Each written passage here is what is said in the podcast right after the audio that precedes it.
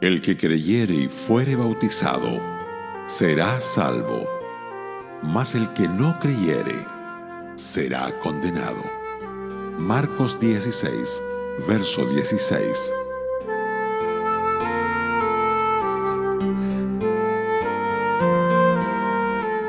Si este fuera el único versículo en las Escrituras que abordan el tema, podríamos concluir justificadamente que la salvación se consigue por la fe más el bautismo.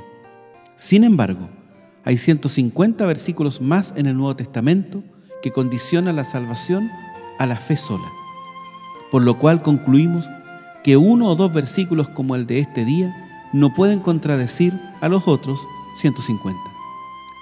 Aunque el bautismo no es esencial para la salvación, es indispensable como expresión de obediencia. La voluntad de Dios es que todos los que han confiado en su Hijo como Señor y Salvador se identifiquen públicamente con Él en las aguas del bautismo de los creyentes.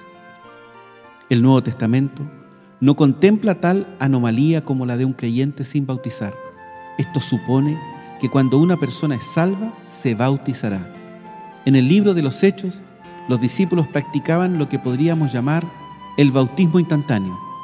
No esperaban tener un buen grupo, ni un servicio formal, ni el confortable escenario de un local de iglesia, sino que sobre la base de su profesión de fe, la persona era bautizada sin demora.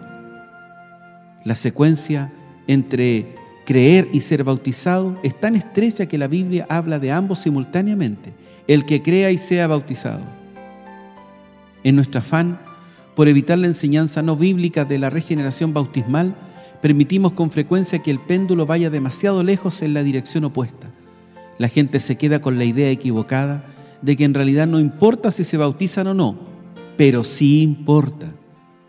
Oímos a veces a alguien que afirma con mucha verbosidad, para ir al cielo no necesito estar bautizado. Podemos responderle, sí, es verdad, usted puede ir al cielo sin ser bautizado, pero se quedará sin bautismo por toda la eternidad. No habrá oportunidad para el bautismo allá en el cielo. Acudir al bautismo es uno de los actos en los que podemos obedecer al Señor ahora o nunca. Todos los que han confiado en Jesucristo como Señor y Salvador no deben posponer el tiempo de su bautismo.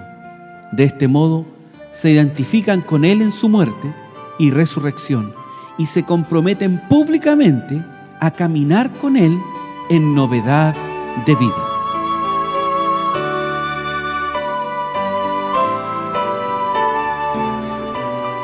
Radio Gracia y Paz, acompañándote cada día.